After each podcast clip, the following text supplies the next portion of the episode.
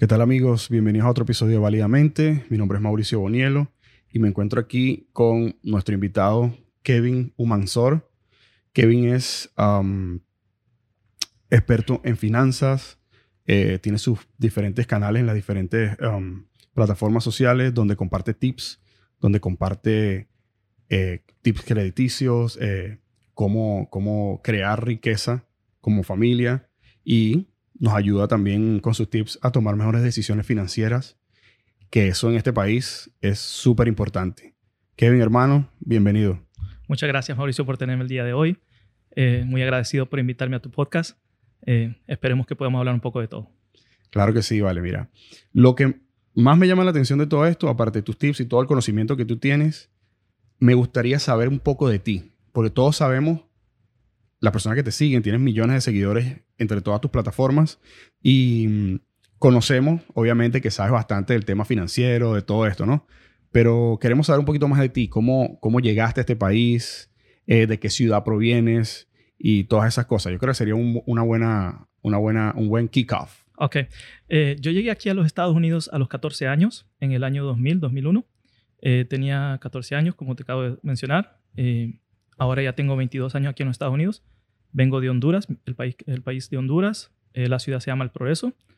Eh, vine aquí con fines de estudio, bachillerato. Eh, lo pude lograr y todo eso. Después, como, como todo fluye, fui estudiando, mi familia me trajo aquí. Mi mamá decidió hacerlo eso porque en ese tiempo Honduras empezó a caer en un periodo de, de drogas, de, de pandillas, maras, como le llaman en otros países. Entonces decidimos venir a establecernos aquí a los Estados Unidos, que fue una muy buena decisión. Y gracias a Dios estoy aquí. Y bueno, ¿qué te puedo decir? Eh, decidí terminar mi bachillerato, después no pude terminar la universidad por, por temas de, de, que aquí es cara la universidad. Comencé el bachelor's degree, como se llama aquí, de finanzas, pero al final no lo terminé porque los libros costaban 10 mil, 15 mil, 20 mil dólares. Entonces decidí no trabajar, comenzar a trabajar como cualquier persona y después de ahí tuve que autoeducarme para todo lo que, para, todo lo que soy ahora en el sistema financiero. Todo fue autoeducación, todo fue orgánico y gracias a Dios estoy creando contenido informativo para las personas. Tocaste un tema muy, muy importante. Eh, te autoeducaste. yo, ah, yo soy súper fan de la autoeducación. Yo leo mucho y considero que es muy importante autoeducarse, leer, buscar por ti mismo, aunque las universidades también te ayudan, ¿no? Sí. Pero siempre hay unos estigmas en las universidades de políticos de, y, que, que, no vienen al caso, ¿no? Eh, pero yo siento que al autoeducarte, lo, lo que más aprendes es la autodisciplina. Porque tú eres el único responsable y tú eres la única persona ahí. Si no lo haces tú, no lo hace nadie. No es como que te están obligando que tienes una clase a cierta hora o como tienes un, tal vez un, proyecto que tienes que hacer a cierto mes. Esto es, todo depende de ti y, de, básicamente, de, de, ti, ¿sí? Básicamente depende de ti. Cuéntame por qué finanzas. Eso es correcto, porque las finanzas son lo que más tienen que ver con tu vida cotidiana. Al final y al cabo, tú, dependiendo de tus finanzas, es que vas a poder sobrevivir en los Estados Unidos. El crédito es una parte fundamental, aunque muchas personas todavía no lo entienden qué tan importantes en nuestras vidas cotidianas, el crédito lo es, y después cómo manejar tus finanzas para que puedas pagar todo lo que necesitas pagar en los Estados Unidos. Puedas pagar tu, renta si tienes renta, o el mortgage, como le llaman aquí, que es el pago de inmobiliario, si tienes casa, y, tienes que manejarlo porque las personas algunas veces tienen un ingreso y, y ese ingreso lo gastan completo en deudas. Y después cuando vienen periodos difíciles como el que estamos viviendo ahora en los Estados Unidos, que tenemos una inflación por encima del 8.5, que es una de las más altas en los últimos 40 años, y miran que los precios de todo subió la gasolina. Subieron los precios de, todas las, las, comidas en general, carnes, todo lo que te puedas imaginar. Y ahora las personas que viven el día al día están viendo que por no autoeducarse, por no saber manejar sus finanzas, están sufriendo esta inflación. Las personas que saben autoeducarse, conocen el sistema financiero, tienen dinero ahorrado, tienen un fondo de emergencia, van a obtener mejores resultados que las personas que no lo hicieron. Sí, no solo eso.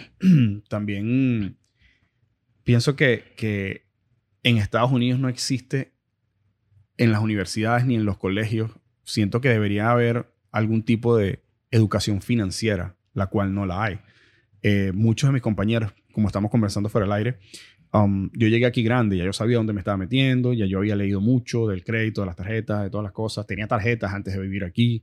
O sea, es otro, llegué a los 30 años prácticamente. Es, es otro sistema.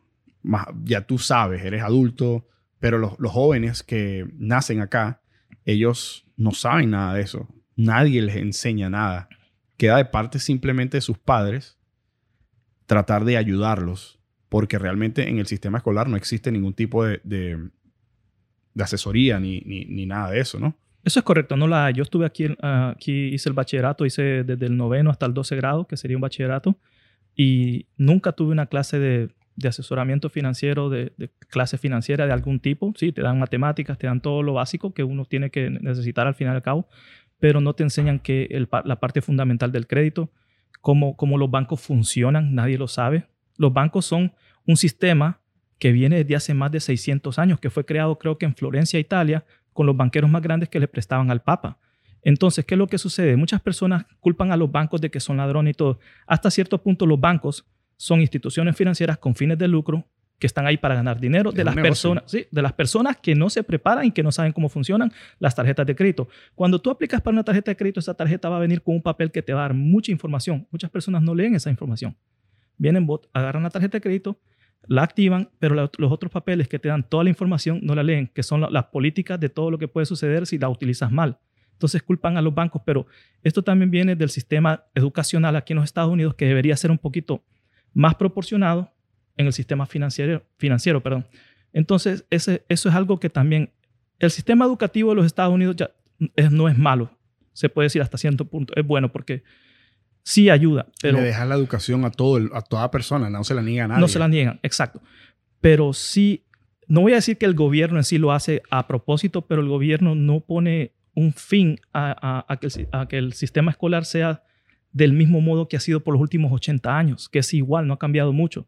¿Por qué no, tiene, por qué no implementan sistema de educacional de, de finanzas? Porque también necesitan que las personas que de verdad quieran eh, no, den ese paso o, o, necesitan trabajadores, agricultores, necesitan todo eso. Entonces, por eso es que dicen, el que quiera de verdad crecer en la línea, tiene que hacer un paso más y autoeducarse. Las personas que no lo hacen se quedan como obreros, como trabajadores de construcción y otras cosas. Y no es por denigrar a nadie, sino porque es así. Algunas veces como que el mismo sistema va apartando a todas las personas de lo que quieren ser.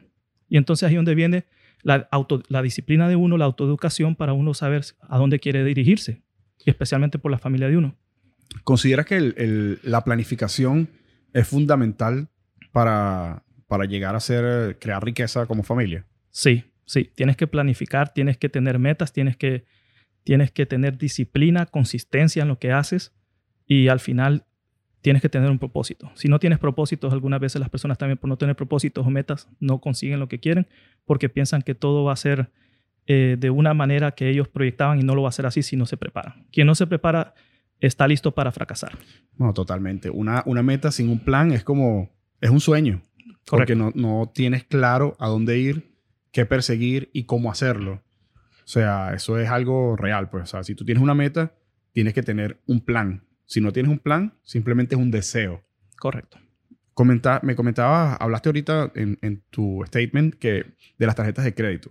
Uh -huh. Bastante de tu contenido trata sobre las tarjetas de crédito y, y, todo, y todo, básicamente, el sistema financiero, ¿no? Sí. Eh, cuéntame un poquito ¿Qué, cómo, ¿Cómo empezaste a indagar en todo esto de, de, de los récords crediticios y de las tarjetas de crédito y cuáles son buenas, cuáles son malas? Bueno, no hay malas. O sea, cuáles son mejores, cuáles se, se enfocan más en lo que tú estás buscando y cuáles son las otras que, que de repente no son para ese tipo de personas, ¿entiendes? ¿Cómo, ¿Cómo, ¿Cómo, empezaste con eso? Empecé desde hace más o menos 12 años. Cuando tuve mi primera tarjeta, la utilicé mal como toda persona por no saber la ignorancia algunas veces te va a castigar fuerte. Y esa tarjeta me la dieron por dos mil dólares, si no me equivoco, una de las primeras que obtuve. Y la utilicé mal y la llené a dos mil dólares. Después vinieron los intereses, los intereses eran 24.99, me pedían, creo que eran 45 o 50 dólares mensuales. De los 50 dólares que yo ponía cada mes, 40 iban a intereses y 10 para el principal. Entonces esa tarjeta la iba a pagar por 10 años y seguía pagando el mínimo, que eso es lo que hacen muchas personas, pagar el mínimo cuando ya tienen intereses y entonces se van sobreendeudando. ¿Qué pasa? Yo tuve una segunda tarjeta, volví a hacer lo mismo. cometiendo errores se aprende también. Entonces también eh, en ese periodo se vino la recesión, la recesión del 2009-2010, que fue en el tiempo que yo comencé a hacer crédito, y fue un periodo difícil donde el, sistema, el sistema inmobiliario de los Estados Unidos y los bancos se cayeron. Me quedé sin trabajo, ahí fue mucho más difícil todo. Y ahí fue cuando yo empecé a indagar sobre, sobre el, sistema de finanzas, por qué cayó, por qué los bancos eh, fallaron y todo eso. Ahí fue donde aprendí poco a poco, pero fue una autoeducación que yo hacía una o dos horas a la semana. No era algo que tú tienes que hacer al punto y aprender todo en un mes o dos meses. Muchas personas creen que autoeducarse es que tienes que leer 10 libros en un año. No. Con que leas uno al año es más que suficiente para que tengas un entendimiento de lo que está sucediendo. Y también la experiencia te va dando todo. Después de eso yo me hice vendedor y aprendí otras cositas, pero las tarjetas de crédito, lo que aprendí más que todo, si, si, si me puedo expandir en el tema de las tarjetas, es que ah, primero tuve que ser muy, analizar lo que estaba haciendo y volverme consistente en pagar más de lo que me pedía el banco. Eso de ahí viene la disciplina para no arruinar mi crédito, porque yo no, no, lo quería arruinar, no me gustaban las deudas, pero, y mucha gente te va a decir, no te metas en deudas, pero al final algunas veces son inevitables. Son necesarias. Y son necesarias. Pero bueno, al final pude pagar, después, después que pude pagar, después de algunos años, vine y empecé a leer más de las tarjetas de crédito, y las tarjetas de crédito también tienen beneficios.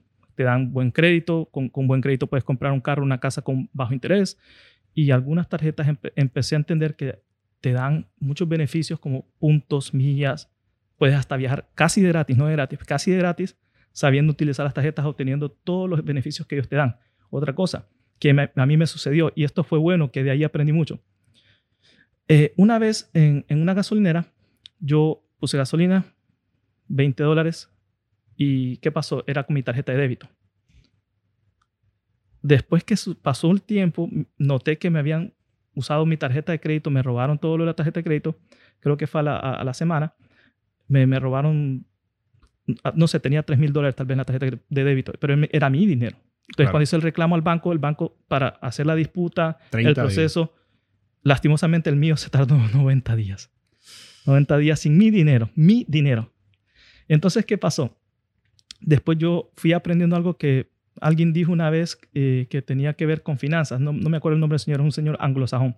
Dijo, ¿por qué utilizan tarjeta de débito cuando no tiene, cuando tiene cero la, eh, liability.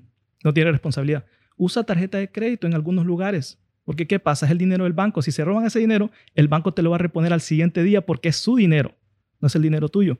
Te van a mandar una tarjeta nueva y, y, sigue con tu vida. Y sigue con tu vida. Exacto. Entonces, entonces ahí fue donde yo empecé a, ok, las tarjetas de crédito dan tantos beneficios, más esto, más lo otro. ¿Por qué no aprender más sobre ellas? ¿Por qué no tomar una hora de mi tiempo a la semana para aprender de, los beneficios y todo. Hay tarjetas que son para cada tipo de persona dependiendo su, su utilización, cómo la utilizan, como todo, muchas cosas, ¿no? Puede, puede suceder. Eh, una persona que no viaja, que no tenga una tarjeta de viajero, porque estas algunas veces tienen muchos beneficios, pero tienen también tarifas anuales. Si no van a viajar y no le van a sacar provecho, no la obtengan. Hay tarjetas de cashback que tienen 0% de tarifa anual y 0% de interés por algunas veces 12 o 15 o 18 meses. Y a veces te dan hasta 3%, 5% cashback. De cashback. O si gastas 100 dólares, te regresan 3 dólares. Si, si gastas 100 dólares, te gastas 5, 5 dólares. Si tú pagas en efectivo todo eso, ¿qué te va a regresar el efectivo? Nada. Nada. Más bien tienes que tener, tienes que tener el dinero en el banco primero. Y segundo, hay muchas cuentas que si no tienes un límite de dinero, te cobran un fee 5 dólares, 10 dólares y pueden ser hasta 15 dólares si es una, tarjeta, una, una cuenta de business, de negocio, te pueden cobrar. Comentaste algo súper, yo no utilizo tarjetas de débito, no tengo ni siquiera, o sea, tengo las cuentas, pero no, no, la, no, la, no utilizo para absolutamente nada mis tarjetas de débito. Por eso mismo también, el liability, que es como, ¿cómo podemos traducir? Eh, responsabilidad. responsabilidad.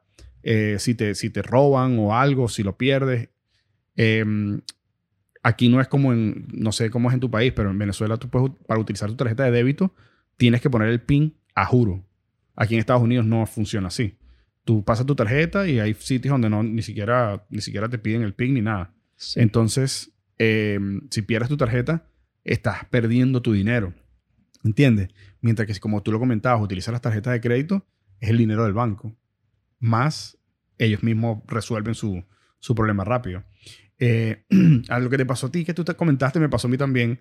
Eh, usé mi tarjeta de débito en, no me recuerdo en dónde, me la clonaron y me sacaron el dinero, me la clonaron a final de mes y me sacaron todo el dinero con el que iba a pagar la renta.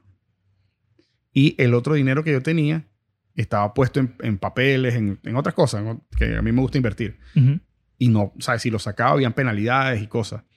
Y yo estaba, me quedé, tuve que ir a la oficina del, del edificio y decirles, mira, con una carta del banco que decía, em, al Mauricio Bonielo, ta, ta, ta, le fue, su cuenta fue eh, hackeada o lo que sea, y le, le sacaron el dinero.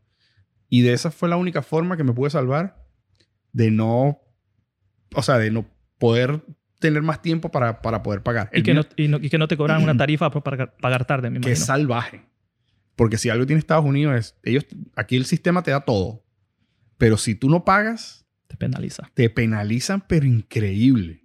O sea, big time, como dicen aquí.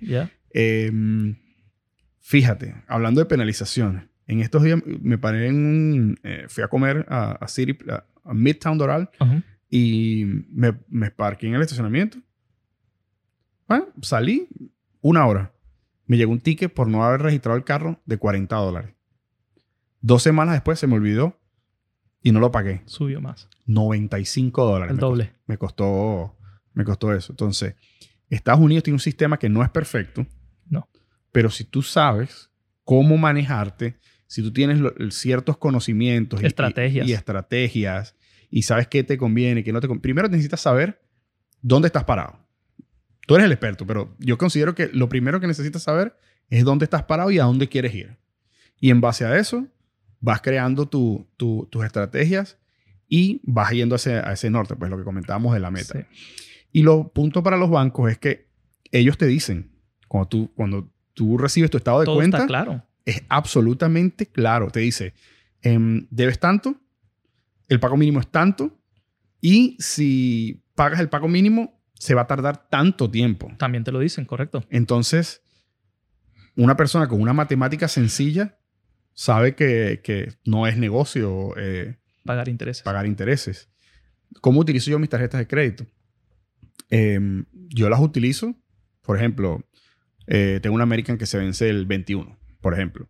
Yo desde el 22 la utilizo, hago mercado, pago mis cosas, todo lo que tenga que hacer, y la fecha de corte es el 21. El 19, el 20 o el 21, cercano a la fecha, la pago completa y lo que hago es que mi, el banco o la American Express me está prestando el dinero por 30 días a cero costo. Exacto. Pero eso tiene algo muy delicado.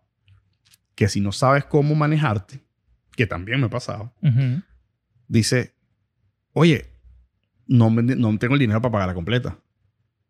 Entonces empieza a, a, perder dinero en intereses. Que creo que eso nos ha pasado a todos. Pero mm, siento que es una herramienta que se puede utilizar para tu beneficio, pero debes saber cómo utilizar. Es como un cuchillo, literal. Si tú lo sabes utilizar, puedes hacer unos cortes increíbles de carne, de lo que sea, pero también es peligroso si no lo sabes. Puede tener doble filo. Exacto. Puede tener doble filo y no lo puede, te, puede, te puedes cortar tú también, ¿no? Sí. Em, Kevin, ¿cuáles son tus tarjetas favoritas? Esta es una pregunta que probablemente tus seguidores quieren escuchar. y bueno, Chase. Chase tiene, Chase. tiene tremendos productos en tarjetas de crédito. Les llamo productos porque eso para mí es lo que son unas herramientas que son productos que yo si sé utilizar les voy a sacar el, el, provecho. Segundo lugar está American Express, como acabas de mencionar. Tienen tremendas tarjetas. Em, yo comencé con tarjetas normales de cashback. Ahora ya tengo tarjetas de viajeros que empecé con la Gold. Después me mandaron que si, que si yo quería incrementar de la Gold a la Platino, que la Platino me da muchas cosas. También la tengo. Y después, últimamente, quien, ha mejorado mucho en su tarjeta de crédito es Citibank, ha mejorado, tiene buenos productos también. Y la última tarjeta que salió, que fue la que obtuve, que se llama Venture X de Capital One, es una excelente tarjeta que te sale casi de gratis. Y tiene 395 dólares de tarifa anual, pero te dan 300 dólares de regreso cuando los lo usas para, para, un viaje, para cualquier compra de, de, avión o de hotel. Te regresan 300 dólares, entonces te quedan 95. Después, todavía aún así, te da cada año te va a dar 10 mil puntos que equivalen a 100 dólares si los quieres hacer como cashback. ¿Ok? Entonces ya ahí te salió gratis. Además de eso, si en los primeros tres meses de, obtenerla gastas 4 mil dólares, te dan 75 mil puntos que son equivalentes a 750 dólares. Entonces, si tú sabes usar toda la estrategia y sacarle el provecho, tú sales hasta ganando. Sí, sí. Lo mismo con American Express. American Express te da como 1.600 dólares en, en, en beneficios.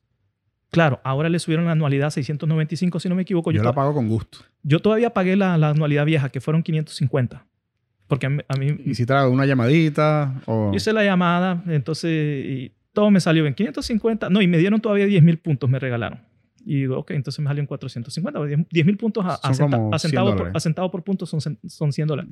Entonces dije, yo, todavía vale la pena. ¿Por qué? Porque me da acceso a, a zona VIP en los, eh, en los aeropuertos. El Centurion, ¿qué haga llama? Centurion Lounge, que lo- yo lo he utilizado varias veces, excelente. Y también te, manda, te pueden mandar el, un pase. Hay un pase que son para varios tipos de, de lounges o, o- o de zonas VIPs. Pri- Priority Pass se llama. Ujú. Tú lo puedes pedirlo a ellos, ellos te lo mandan y es ilimitado. Puedes, cuando vas a cualquier aeropuerto del mundo, sea en cualquier, tienen Priority Pass, lo vas a encontrar. Yo estuve en Turquía, tienen Priority Pass. En Italia, en Dubai, en Nueva York, en todos los estados aquí, Estados Unidos y en muchos países, hasta en mi país, Honduras, tienen tres Priority, eh, priority ah, Lounges. Que yo me quedé, wow, tienen tres aquí por falta de uno. Y es un aeropuerto súper pequeño de Honduras. Súper Ca- pequeño. Casi que la mitad del aeropuerto es el... los launches. Sí, casi la mitad porque son tres y, y después lo demás es, es ya las áreas donde tú te, te paras para esperar que, abordar el avión. Mira, a mí, esa tarjeta de, de American Express, um, yo a lo mejor estoy equivocado en eso y te quería preguntar. Sí. Yo tengo tarjetas, tengo bastantes tarjetas, pero trato de tener solamente tarjetas América, tengo solamente American o de banco. No tengo ninguna um, tarjeta eh, que sea una entidad sola, por, por, por llamarlo de alguna forma. O, una, o una tienda de comerciante. No. Tienda de comerciante. Sí. Eso te, eso te, Esas son las peores. son las peores. ¿Por qué? Porque estás atado a comprar ahí. Solo ahí. ¿Me Solo ahí. El único lugar que ahorita hizo un cambio fue Macy's. Creo que tienen una de American Express que te deja Usarla afuera. usarla afuera, que tienen la American Express. Después Macy's tiene una, tienen dos tipos. Tienen la que solo se puede usar con ellos y la American Express. Ahora, te voy a explicar algo. Otra cosa que a mí me funcionó fue que cuando yo todavía tenía mal crédito, todavía no era mal crédito, sino que un crédito bajo por, por mala utilización, eh, quien me ayudó a crear crédito fue una tienda de, de departamentos que se llama Express. Yo compraba mucho ahí y también me daba buenos descuentos. Ya que no tengo esa tarjeta más. Hay, un- hay una realidad también, que esa- esas tiendas, cuando tienes el crédito nuevo O no- bajito. o bajito, ellos son los que, los que te... los primeros que los te primeros impulsan, que y, te, te y te la impulsan. prueban. Porque fíjate, la, la primera tarjeta grande que yo tuve fue de Home Depot. Ok. Yo no tenía casa mía propia todavía. So, ¿Qué podía yo comprar en Home Depot que fuera Necesario. necesario grande? Pero me las probaron por 3.500 dólares. Buenísimo. Para un crédito nuevo, bueno, Entonces muy bueno. ten- tenía otras tarjetas que, no, que eran de 1.000, 2.000, 3.000. Entonces, imagínate, entre esas otras tarjetas eran unos 5 o 6.000 dólares. Y al tener esa, me subió, o sea, podía subir la utilización del crédito porque esa me daba... ¿Puedes explicar eso? Que, que las personas que vivimos aquí lo entendemos, pero Ujú. las personas que están afuera tal vez no, no entiendan sobre el, el- la, total, el- la total capacidad de crédito Sí. versus la utilización. Ok, la utilización. La utilización de crédito equivale al 30% de tu crédito. Estamos hablando que es bastante. Si tú utilizas mal tu línea de crédito, ¿y qué pasa? Y eso se refleja a los tres buros de crédito, perdón, tres buros de crédito que son TransUnion, Equifax y Experian. Ellos miden tu crédito basado en eso el 30%. Si yo tengo una línea de crédito de 5 mil dólares en, digamos, en cuatro tarjetas y estoy utilizando los 5 mil dólares completos de las cuatro tarjetas, eso los bancos le van a mandar el reporte, porque los bancos no son los que miden mi crédito, los bancos solo son los que me proveen crédito. Le mandan el reporte a los tres buros de crédito y ellos me van a bajar mi puntaje por utilizar mal mis tarjetas de crédito. ¿Qué pasa? Es recomendable, pero no es que tú lo tienes que hacer. Siempre utilizar menos del 30% de tu, de, de tu límite de crédito. Eso es para tener un buen crédito. Pero si puedes mantenerlo en cero, es mucho mejor. Los mejores puntajes de crédito se miden cuando tú mantienes tu utilización por menos de un 7 o 5%. Si lo tienes arriba un 50%, vas a estar entre un 640 a 690 puntos. Y esa matemática te lo puedo decir porque ya está registrada y es algo que la han comprobado. Que la utilización de crédito, si es alta, siempre va a tener un, un puntaje de crédito bajo. Y eso es lo que muchas personas no entienden. Las personas creen que si tienen una tarjeta de 2 mil dólares, tienen que ir a gastar los 2 mil dólares. No. La tarjeta de crédito, si tienes 2 mil dólares, utiliza 500 dólares o utiliza como, como yo hago, como débito. Si yo tengo una tarjeta de 2 mil dólares tengo, y quiero ir a comprar algo que me puedo pagar con mi tarjeta de débito, si supongamos un par de tenis que necesite, un par de zapatos, me cuestan 200 dólares. Yo lo puedo pagar con mi tarjeta de débito, pero uso la de crédito para obtener más historial de crédito, obtener lo- el, cashback, los puntos, y después a las dos semanas lo pago con mi tarjeta de débito y no tengo deudas y mi crédito sigue, se sigue manteniendo bien o sigue subiendo. Sí, la, util- la utilización es importante porque la utilización lo que hace es demostrarle a los acreedores que tú no necesitas ese dinero, Correcto. que tú lo estás usando como una herramienta. Ahora, si tú empiezas a utilizar ese, ese crédito y no lo pagas a tiempo, que, o sea, yo como banco, yo como, como ente financiero, digo, ajá, pero si tú no puedes pagar lo que ahora tienes, ¿cómo voy a financiarte más? Más. Ya te, ¿Entiendes? vuelves, ya te vuelves un consumidor rie- riesgoso. Te, te vuelves alguien de riesgo. Y eso es lo que muchas personas dicen. Eh, y especialmente yo te lo digo porque me escriben cientos de personas todos los días en mis comentarios. Yo, yo leo, yo leo la mayoría de ellos.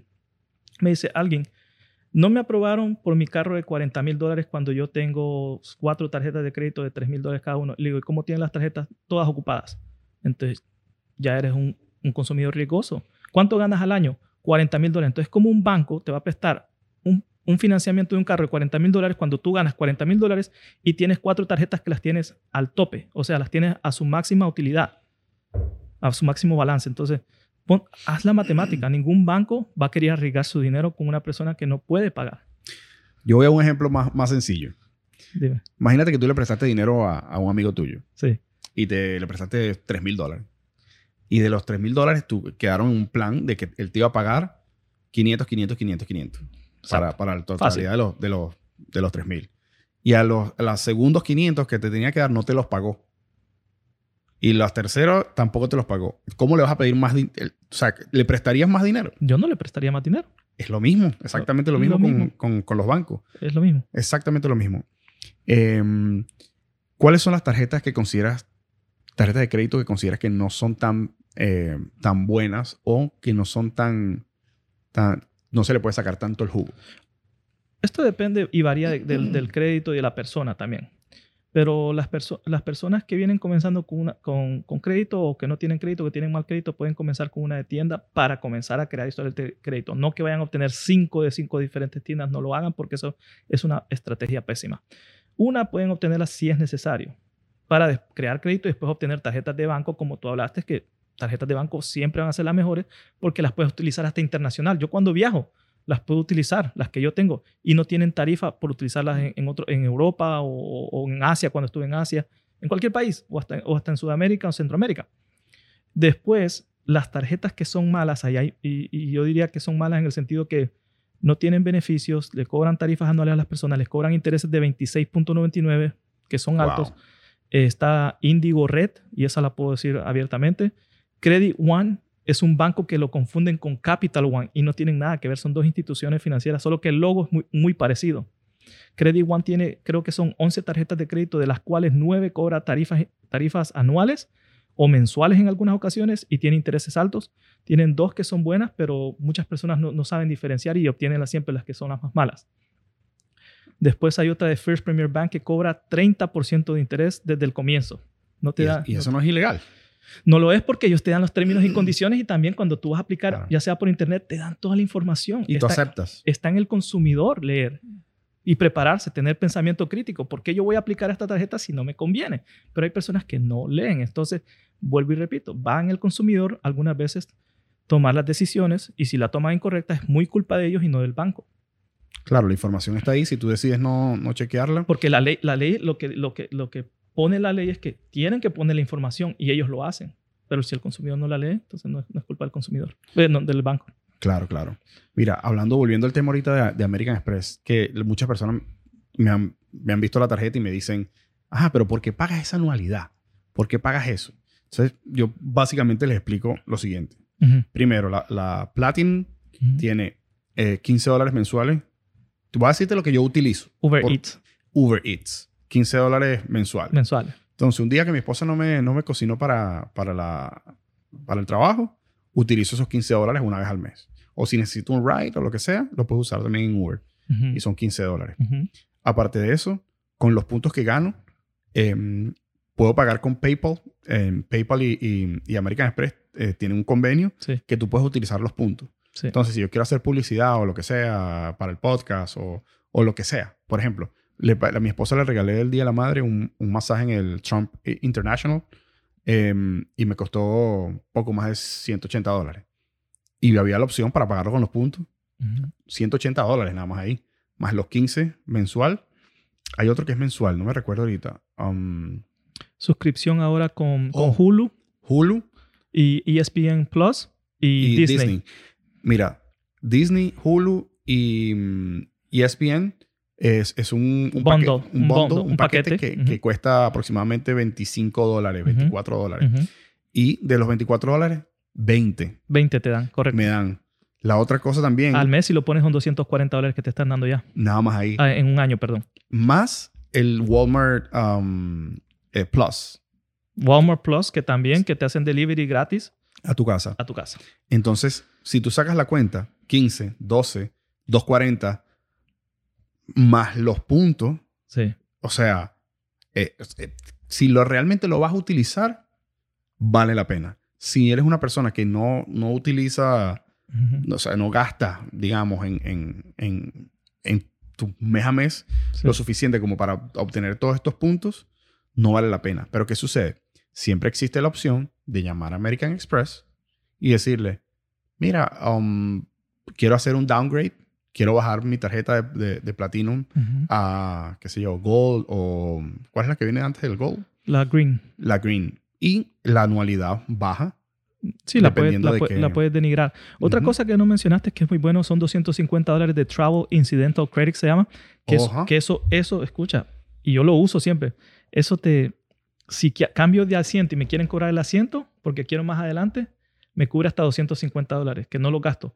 Si American Airlines me cobra 30 dólares por maleta cuando son viajes internacionales, son 30 dólares que me los quitan. Son 250 dólares que, puedo- que tengo para todo el año. Eh, otro crédito que he usado, eh, lo usé muy poco, es el de Equinox. Equinox es un gimnasio, un gimnasio. gimnasio, de alta clase, un poquito caro, pero también te dan, creo que son 40 dólares mensuales o 30 dólares mensuales. Eh, no es, no- solo si lo vas a utilizar vale la pena, pero yo no lo utilicé, no, no- lo fui a ¿Y- ver, no, no lo ¿Y utilicé. dónde me dejas el, el seguro de carro de alquiler? Seguro de carro de alquiler es primario. Eh, eso es bueno porque, ¿qué pasa? No, no tienes que comprar el seguro a la compañía de, de renta. No lo tienes que comprar porque ya American Express te lo cubre. Eh, y eso es internacional. Porque, y te lo digo porque sí lo utilicé en, en Barcelona, cuando estuve en Barcelona. Mira, gracias a ti me ahorré un dinero. Porque llamé a American, a American y les dije que, que quería hacer un downgrade. Y ellos mencionaron algo que, que tú dices en uno de tus videos. Me ofrecieron la oferta de retención. Retention offer. Me ofrecieron la, la oferta de retención y de esa forma me, re- me redujeron, no me recuerdo cuánto, pero me redujeron el, el- la anualidad. Creo que fueron 150 o 200 dólares o algo Pero así. son 200 dólares que, que- que tal vez si hubieras pagado, solo lo hubieras pagado. Y no, pero ¿qué pasa? El retention offer, la, la- la- la oferta de retención te puede ayudar a ahorrar un dinero y mantienes una tarjeta que tiene mucho prestigio, tiene muchos beneficios y, y tiene, tiene muchas cosas que si las utilizas, vale la pena tenerla. Demasiado. A mí me encantan las tarjetas americanas, pero tengo tres. Y mm, primero yo estaba como que renuente. Tenía solamente mis tarjetas de Bank of America y la de Home Depot, esa que te comenté. Ujú. Y, y empecé, bueno, déjame ir, déjame ir con la, la que es transparente, no me recuerdo el nombre. La Blue Cash, la Blue, Blue Prefer. Ah, Blue la, Cash la- Prefer. la Prefer, la que, porque hay dos. Hay una transparente que no tiene Transparente. anualidad Sí. y otra que sí. sí. Yo, yo tomé la de la anualidad, que creo son 150 Sí. o, o 100 dólares. Sí, la Blue Cash Everyday es la que no tiene anualidad y la Blue Cash Prefer es la que sí tiene anualidad. Me fui con la que sí tenía anualidad por el cashback. Tiene más cashback, tiene 5% más en varias categorías. Entonces yo saqué la cuenta, 5%. Ponte tú que tú gastes entre mercados y qué sé yo, tus gastos personales, unos 5 mil dólares eh, es, es dinero que, que, que estás dejando sobre la mesa. Y por esa razón fue que paré de utilizar las tarjetas de débito. Y se acumula, ese dinero se acumula. Eh, yo me he sorprendido que algunas veces yo tengo solo en cashback, tengo algunas veces 200, 150 dólares, 100 dólares. ¿Por qué? Porque ahora ir a un mercado, mínimo son 300 dólares. Ah, cada, cada semana y media o dos semanas son 300 dólares en un mercado. Solo ahí al 5% son 15 dólares. Y si vas repitiendo ese proceso, a los meses vas a tener 50, 100 dólares de cashback que los puedes utilizar para gasolina o para cualquier otra cosa. O tal vez puedes sacar, puedes sacar un mercado con, eso, con, mercado. eso, con esos cashback. Ahora, quería preguntarte algo que ya entramos en el tema del, del crédito y todo eso. Sí. Em, ¿Cuál es la diferencia entre un crédito nuevo, un crédito malo y un crédito bueno? ¿Cuál es la principal diferencia? Ok, la principal diferencia es que un banco va a mirar menos riesgoso a un crédito nuevo. ¿Por qué? Porque no tiene todavía establecido crédito malo. Entonces va a decir el banco, ok, le podemos dar un crédito, ya sea una línea baja de 500 o de 1000. Un crédito que ya tiene mucho historial malo es más riesgoso porque ya demostró en el pasado que tiene mal crédito, que no supo manejar su crédito o, su- o su- sus finanzas en general. Ese es el que tiene que comenzar de otra manera. Algunas veces puede comenzar con tarjetas prepagadas.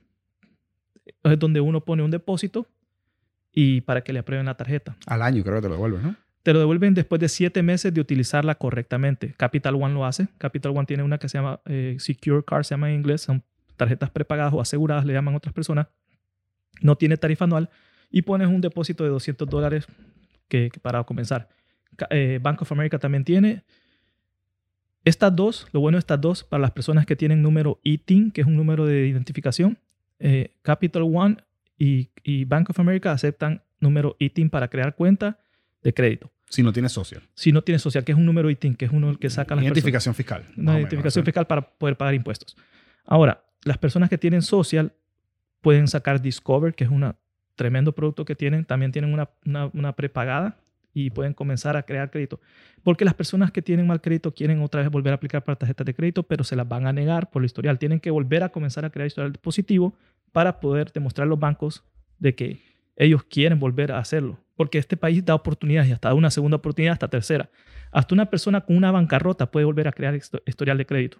Y se lo digo por experiencia. Eso, eso ya, ya lo he vivido. Yo un tiempo también arreglé crédito, trabajé en, en el sistema crediticio de arreglar crédito. Y hasta personas con un, con un capítulo 7 o 13, que son los capítulos que se le dan a las personas que, consumidores, cuando hacen una bancarrota. El capítulo 11 es para compañías. Entonces, hasta persona con una bancarrota puede volver a arreglar su crédito. Ahora, un crédito establecido bueno tiene las facilidades de todo lo que quiera, de todo lo que quiera conseguir. Pero también tienen que tomar en cuenta de que el ingreso es muy importante. Hay personas que dicen, no, yo tengo 800 de crédito, me pueden dar lo que yo quiera. No. Porque para una casa, si quieres comprar una casa, tienes que tener un buen ingreso. Sí, especialmente en los tiempos de ahora que una casa buena te va a costar medio millón de dólares. Si tienes un ingreso de, de 40 mil dólares al año, tal vez ganabas más, pero en tus impuestos declaraste 40 mil. ¿Qué sucede? Nadie te, va, nadie te va a dar 500 mil dólares, ningún banco, porque dicen, este señor no, no gana lo suficiente para, para pagar. Eh, una casa de 500 mil dólares, estamos hablando de un aproximado crudo de 3 mil dólares al mes.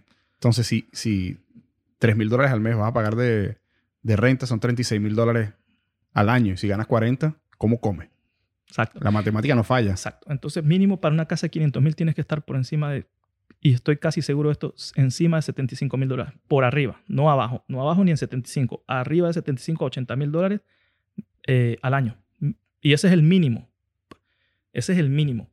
Y esto también viendo qué cantidad de, porque ellos otra cosa que revisan es tu utilización de crédito y nivel de deudas. Si ya tienes un carro de 50 mil dólares y tienes varias tarjetas, también te pueden negar. Aún ganando 100 mil dólares, te lo pueden negar si tú tienes demasiado, en inglés se llama DTI, Debt to Income Debt to Ratio. income ratio. Correcto.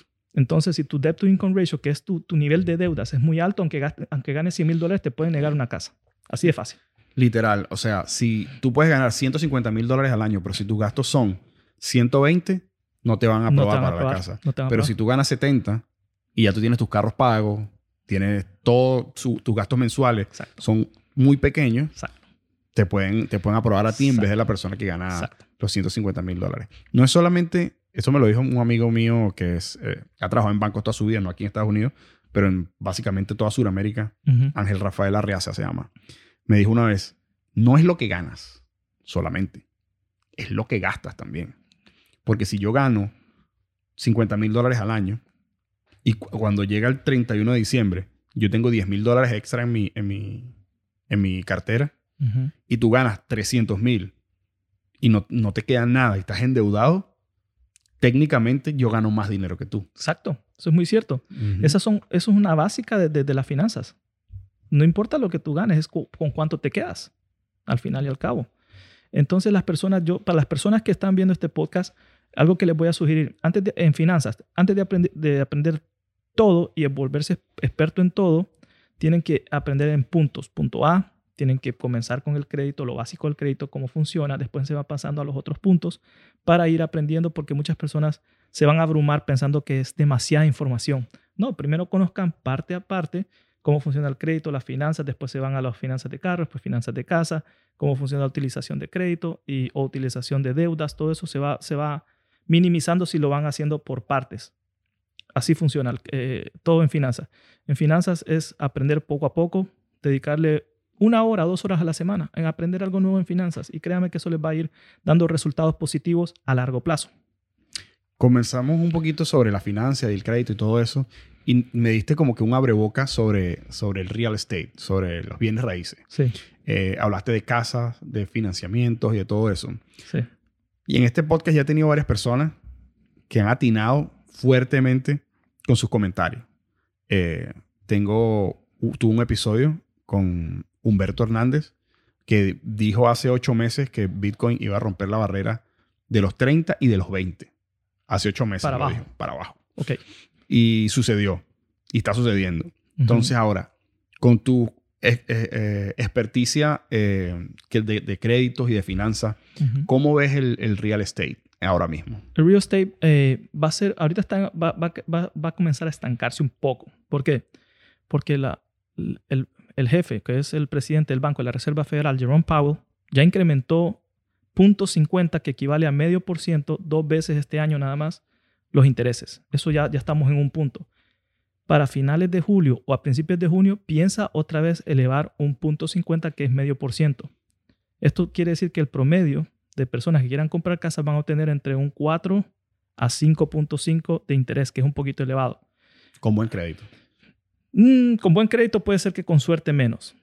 Con buen crédito, dependiendo de cómo busquen y O todo. digamos con crédito averaje de los Estados Unidos. Average credit, ok, sí, un promedio. Crédito promedio de 660, 620, 650, 680 son los que van a obtener estos intereses.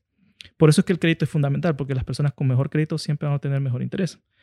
Pero ese es el, siempre ellos se van por promedios. Nunca van viendo quién tiene bueno y quién está tan mal. También existen los programas, de, ah, está FHA, FHA. está convencional, está el VA Loan, que son para veteranos de guerra. Hay, muchas, hay muchos proyectos en todo lo que tiene que ver o, o programas. ¿Qué pasa? Hay un estancamiento en las casas. Va- ese ya va a comenzar. Ya no va a haber tanta venta como había antes y tanta demanda porque ahora las personas con mal crédito, como lo estaban haciendo antes, comprando con créditos de 580, 600, ya no van a tener el mismo poder adquisitivo porque ahora el interés va a ser mucho más alto. Para mí, pagar una, una casa por un 7%, un 6%, para mí es una locura si, si, si, si les ofrecieran eso un banco o una institución financiera. Mucha, mucha gente yo creo que también va a decir, no, yo no voy a comprar una casa a ese interés. Porque una casa de medio millón de dólares, ese, interés van a pagar 5 mil o 6 mil dólares de, de mortgage, que sería demasiado.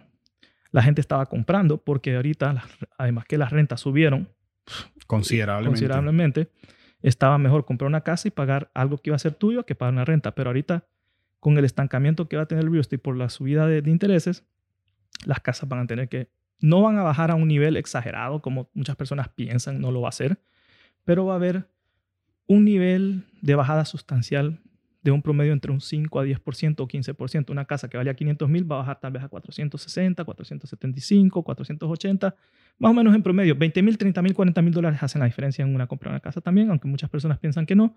Pero yo siempre digo, si tú te puedes ahorrar, si sea 10, mil- 10 dólares, son 10 dólares que te ahorraste. Sí, 10 dólares que a lo mejor no, puedes, no tenías en ese momento. Exacto. Entonces así va a ser. Solo que las casas no van a caer si entramos en un periodo de recesión como muchas... Hay Deutsche Bank, que es, Deutsche Bank que es un banco, creo que es europeo, eh, Bank of America y hay otro eh, también hasta Fannie Mae que es- también está en el real estate, en, en el bienes raíces, dijeron que se puede avecinar una recesión, pero esta recesión va a ser más que todo por la inflación que estamos viendo, como ya había mencionado, y porque los intereses van a subir para, esta- para estabilizar la economía, que es necesario. Pero las casas creo que hoy por hoy, y siempre lo han sido, va a ser la mejor inversión que puedes obtener a largo plazo. Es lo mejor. Sí, mm, el crear, comprar tu casa es el primer paso para crear riqueza familiar. Eso, eso es una realidad. Em, yo estuve leyendo varios um, artículos que mencionaban sobre la decisión del gobierno de los Estados Unidos con respecto a imprimir más dinero y todo eso. Um, ellos tenían básicamente dos opciones. O una gran fuerte recesión o imprimir un poco más de dinero y hacer que em, haya inflación. Y ellos prefirieron, antes de tener una recesión brutal como la, de- la del 2008, Ujú. decidieron em, tal vez imprimir más dinero y que la inflación subiera, pero que las personas lo sintieran menos. Entonces, no sé qué opinas tú de eso. Ok, ese es un buen punto. Eh, hubo mal manejo también, creo que hubo mal- mal manejo.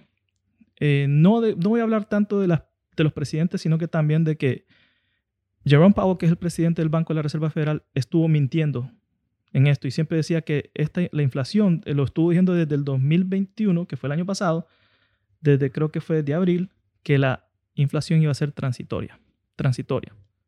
Y esa palabra la, mantuvo hasta diciembre del año pasado, que cambió y que dijo que la inflación estaba para quedarse más de lo que ellos pensaban.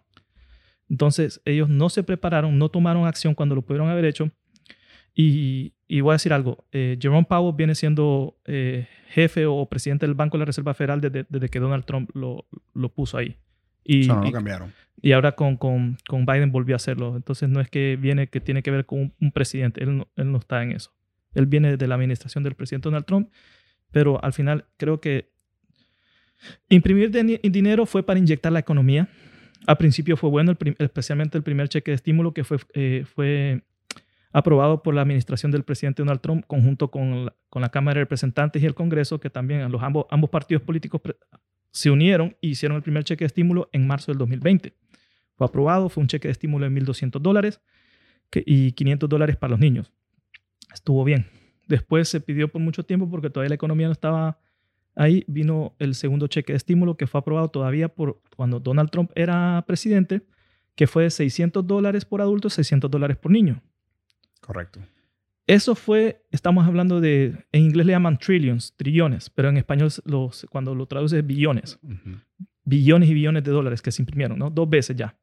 Todavía en marzo, en marzo del 2021 vino cuando ya el, el presidente eh, eh, Biden, la nueva administración entra, hacen un tercer cheque de estímulo de 1.400 dólares y yo creo que allí no era tan necesario seguir imprimiendo más dinero y todavía siguieron creando más programas, imprimiendo, imprimiendo, imprimiendo y vino la- el Banco de la Reserva Federal y empezó a decir que todo que venía el periodo de la, de la inflación, que ya lo estábamos empezando a experimentar desde el año pasado, pero dijo que era transitorio. Ahí es donde yo creo que se equivocaron rotundamente En lo Eh, transitorio. en lo transitorio, porque no es transitorio. Ya, ya vamos para, para un- más de un año de, de estar en una inflación. Y ahora, desde, desde, que, desde que comenzamos este 2022, es cuando la estamos sufriendo más. Y también hay escasez. Ahora, otra escasez que estamos, estamos sufriendo es la escasez de los automóviles. Automóviles usados están arriba, arriba 30, 40% de lo que en vez de... Por lo general, un automóvil lo que hace es depreciarse, perder su valor. Ahora un automóvil lo que hace es subir de valor. Un automóvil deportivo, mucho peor. Los relojes, Rolex. Rolex, ¿qué pasa? Ahora un Rolex usado te cuesta más que uno nuevo. Claro, porque no hay, no hay oferta, no hay, no, hay, no hay Rolex nuevos ahorita. No hay. Igual que los carros. Exacto. Fíjate, yo compré un, en el, eh, un Corolla 2020 en el, a principios del 2021 y pagué por el carro 15 mil, pagué 15 mil 800 dólares aproximadamente por el carro. Y era un carro para mi esposa. Eh, no quería que ella pagara demasiado dinero. Ujú. Entonces di un, un down payment fuerte y obviamente yo fui, con- ya tenía mi crédito aprobado de mi banco y fui de Bank of America y fui al, al dealer y compré el, el carro al precio, al precio real y, y no, me, no, no me metieron eh, ningún bondo, ni garantía, ni nada. de eso. Tarifas, nada de eso.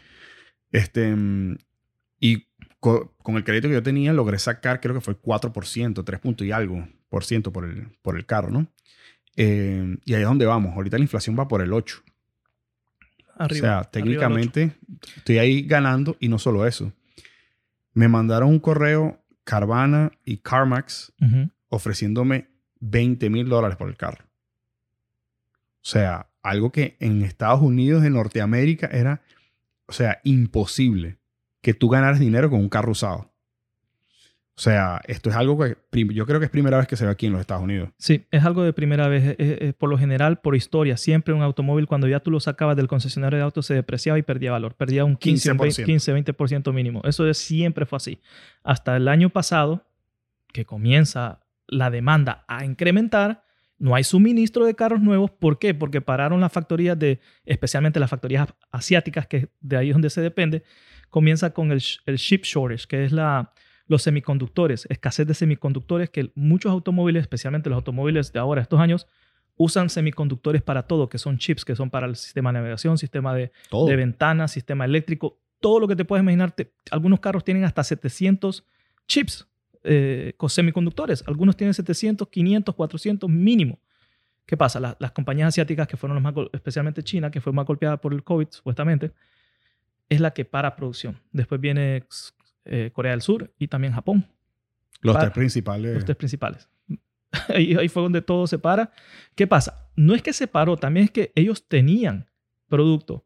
Ellos llaman a las compañías grandes, y aquí está, esta es una buena historia porque yo, yo la leí. Llaman a los concesionarios de autos más grandes para ofrecerles que tienen el producto y vendérselos a buen precio. Ellos dicen, no, porque no estamos vendiendo automóviles, no nos interesa. Vino Samsung, vino Apple, vino Huawei, Huawei, creo que se llama Ujú. estas compañías dicen, ustedes tienen semiconductores, los teléfonos usan semiconductores, Yo te los compro. yo te los compro.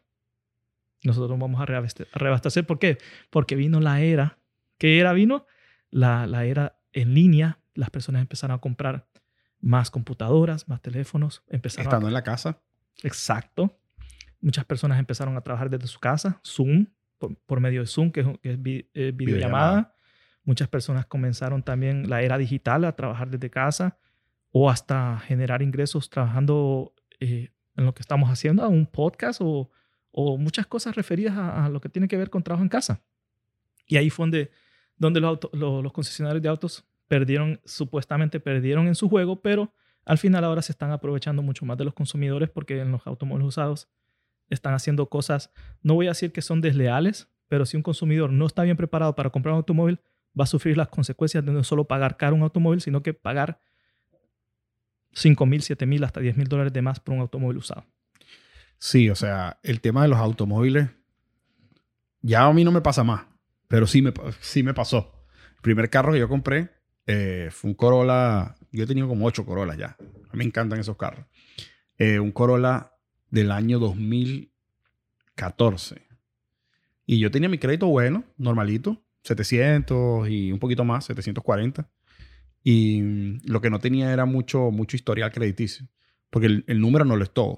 ¿no? Tú puedes tener 800, de- bueno, no llegan a 800, pero tú puedes tener 750 de crédito, pero si lo, ese 750 proviene de tres tarjetas de crédito de mil dólares cada uno, o sea, tu capacidad de endeudamiento no es, no, no es digamos, tan real como, como lo podría ser, ¿no? Eh, me dieron el 9%, 8% De interés. por ese carro. Yo no lo vi tan mal hasta que me metí en el banco y empecé como que a husmear en los contratos y en las cosas.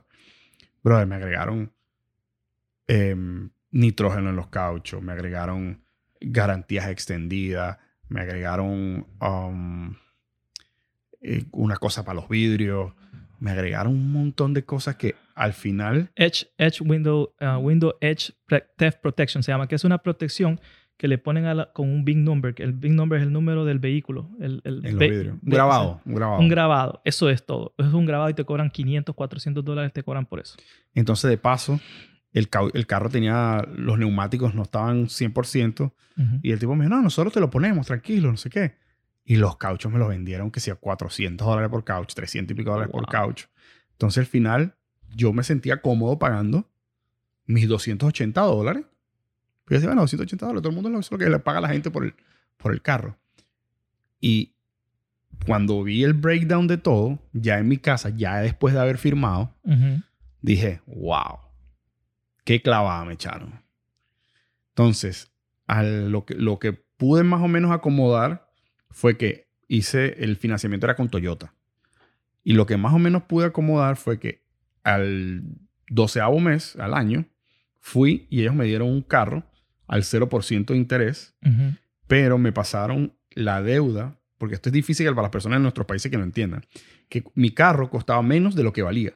Por la depreciación que había pasado. Todavía estamos en los tiempos de depreciación. Exacto, en los tiempos de depreciación. Entonces, tenía un upside down como de 3 mil dólares.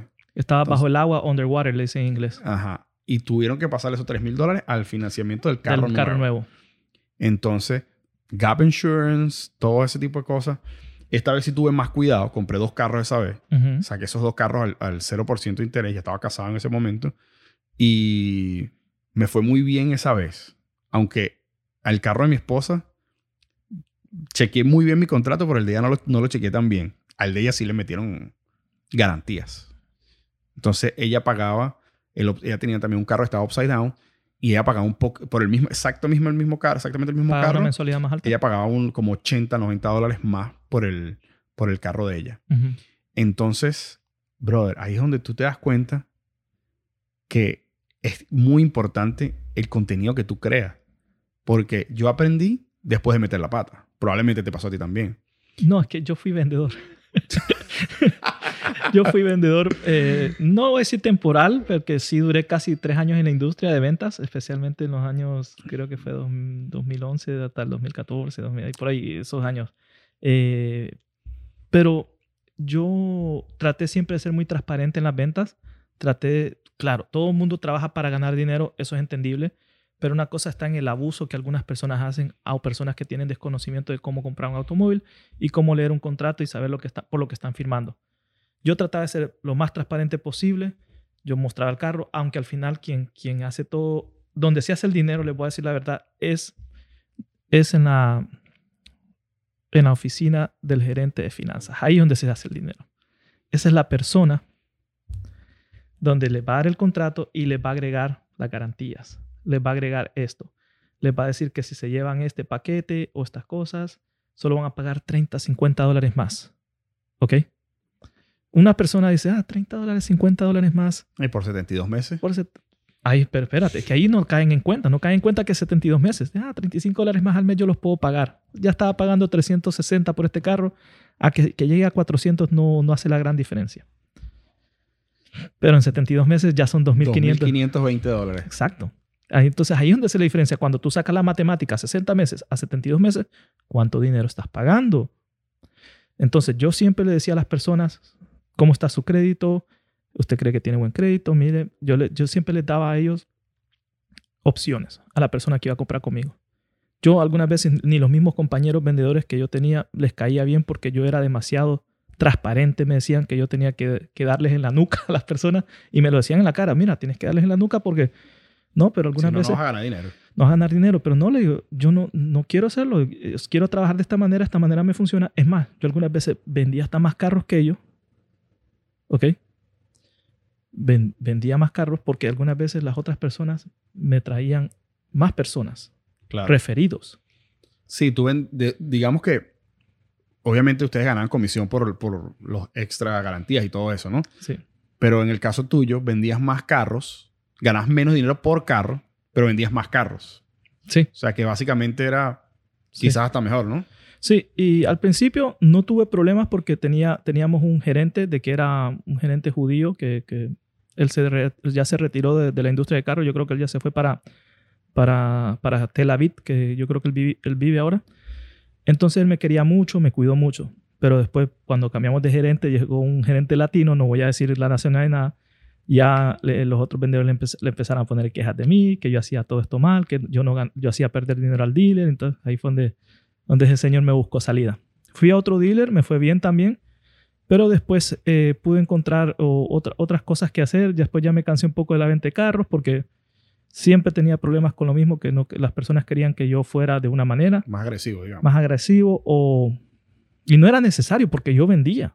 La gente me iba a buscar. Yo me cambié de dealer y me fue a buscar mucha gente. Creo que en, la pri- en las en los primeros tres meses yo vendí 15 carros, 5 carros por mes, los primeros tres meses, que no en, aquellos tiempos no era malo. Y entonces, pero al final siempre era lo mismo con, con- con las personas, no, no les gustaba mi manera de, de- de vender y todo eso. Y algunas veces a mí me daba lástima como ellos algunas veces celebraban cuando le vendían caro a un cliente. Celebraban. Celebraban que, mira, mira, mira todo lo que le vendía aquel y tanto dinero. Y yo decía, ¿cómo, cómo una persona así se puede sentir bien de, de, de, Haciéndole un mal de negocio a alguien más. No voy a hablar de los dealers también porque uno de ellos ya desapareció. Uno de los que yo trabajé ya desapareció. Era un dealer de esos más o menos como Buy Here, Pay Here. Y el otro era un dealer más o menos grande. No voy a hablar de ellos porque no, no les quiero dar ni mala fama ni nada de eso, ni, ni, ni nada.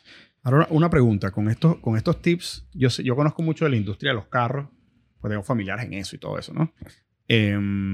Esos- ellos son muy celosos con eso. ¿No te ha traído problema eh, Sí, sí, sí. compartir estos tips y, y ayudar a la gente a entender un poquito más los contratos y, y- y hacer una buena compra. ¿No te ha traído problemas con...? Sí, lastimosamente sí he tenido algunas personas que me han insultado. Me han insultado eh, eh, en, en mis redes sociales, especialmente en, en TikTok y en Facebook.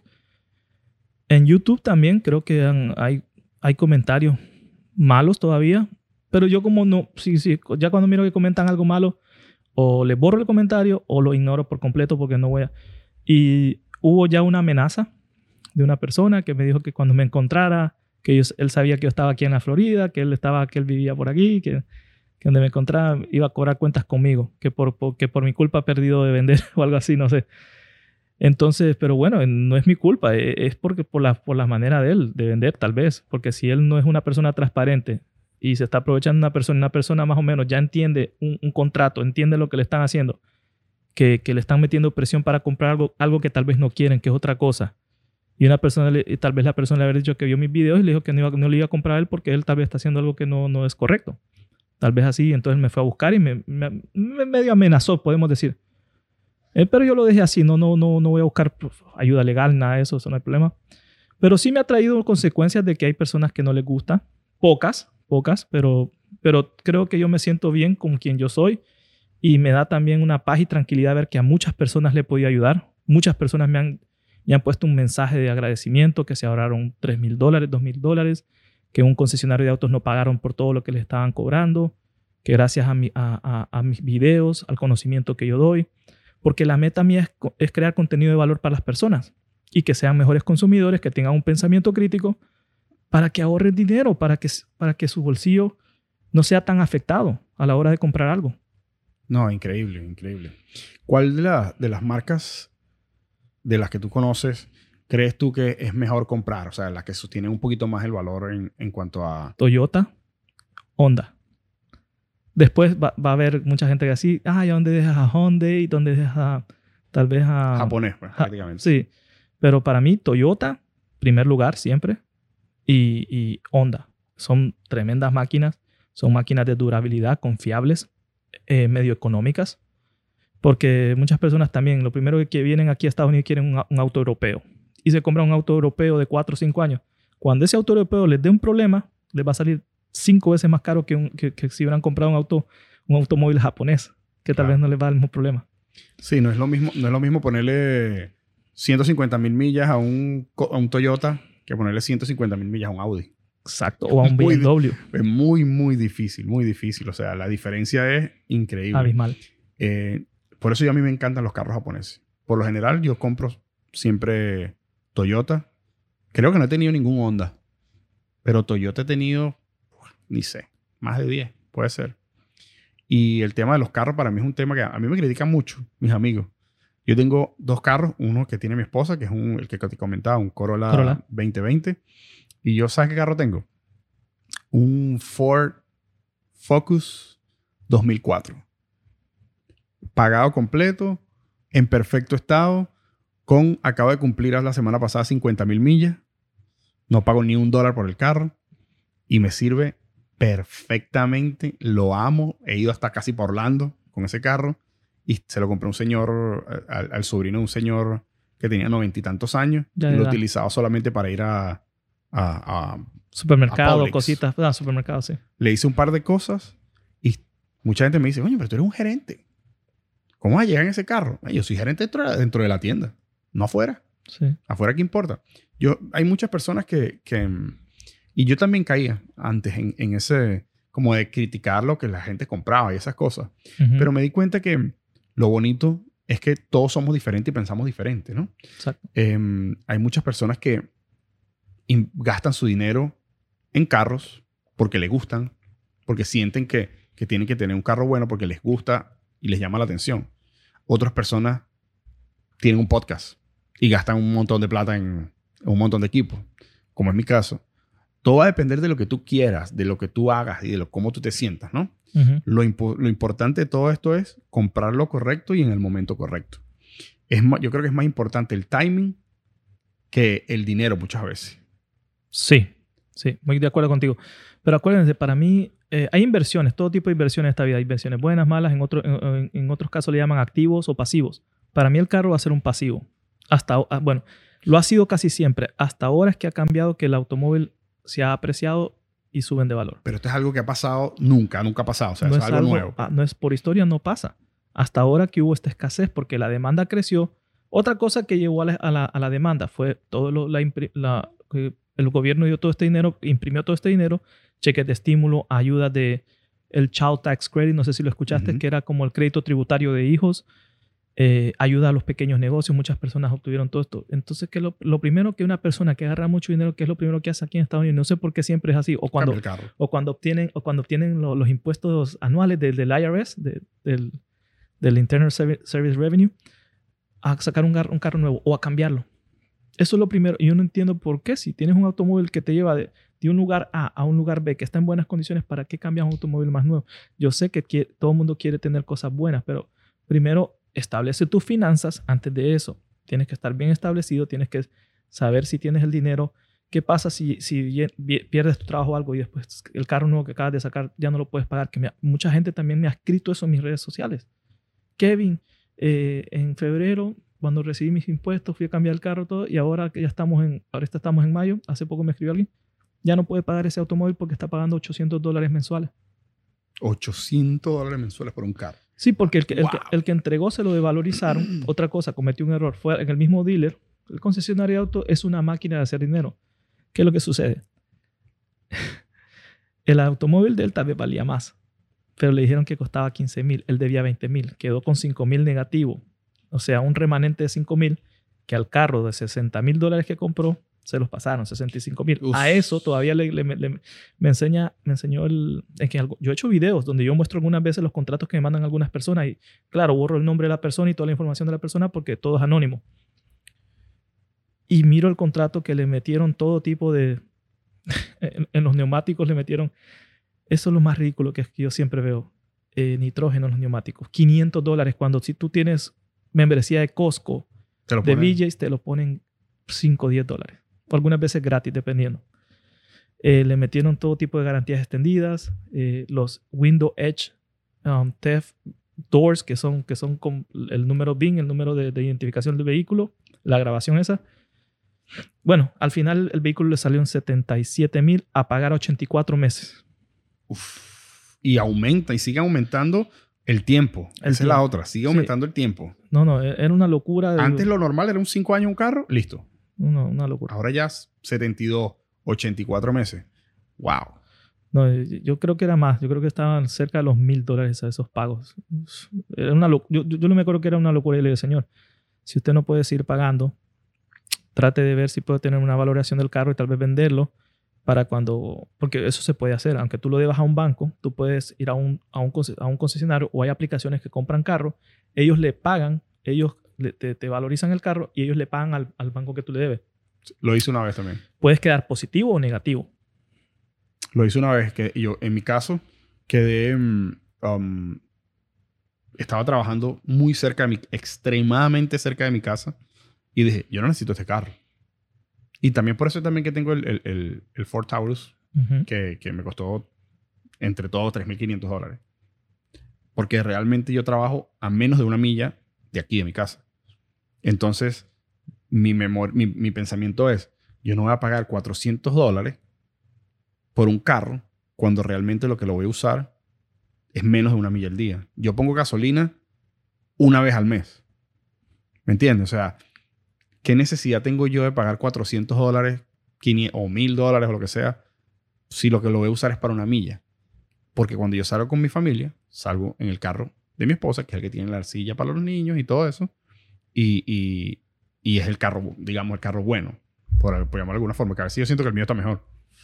Este, es eso, pues, si, si realmente trabajas con tu carro, por decirte, quieres Ujú. comprar una van por negocio, tienes un negocio de cortinas y necesitas comprar una van, ya eso, ya eso no es un pasivo. Ya eso se está convirtiendo en un activo porque te está ayudando a generar dinero Sí. para pagar el carro y Sí. para pagar tus cosas. Sí. Pero gastar dinero en los carros, en mi punto de vista, es como ya, o sea, no sé, siento que no, que no vale la pena porque pierdes dinero. Sí. Generalmente, ¿no? Ahorita estamos como que en una burbuja con el tema de los carros, ¿no? Sí, una burbuja que puede ser que dure un poco más de tiempo, especialmente así como están las cosas. Eh, el mercado, eh, la industria automotriz se va, se, va, se va a estabilizar un poco, pero yo creo que va a tomar mucho más tiempo lo, de lo que se pensaba. Mucha gente decía que para finales de este año se iba a estabilizar un poco. Yo creo que va a ser hasta el próximo año, como a después de, voy a decir, de junio o julio. Se va a estabilizar. Un año más, más o menos. Un año más, mínimo, se necesita para que se estabilice. Entonces, eh, mi, mi recomendación es a las personas que tienen un automóvil bueno, una buena transportación, que no les está dando problemas y que si no es por emergencia, que no la cambien, que se queden con ella, que le hagan su mantenimiento como tiene que ser y quédense con ese automóvil mucho más tiempo. También te voy a contar otra historia si, si, me, das, si me das un poco de tiempo. Tiempo es lo que nos sobra, tranquilo. Perfecto.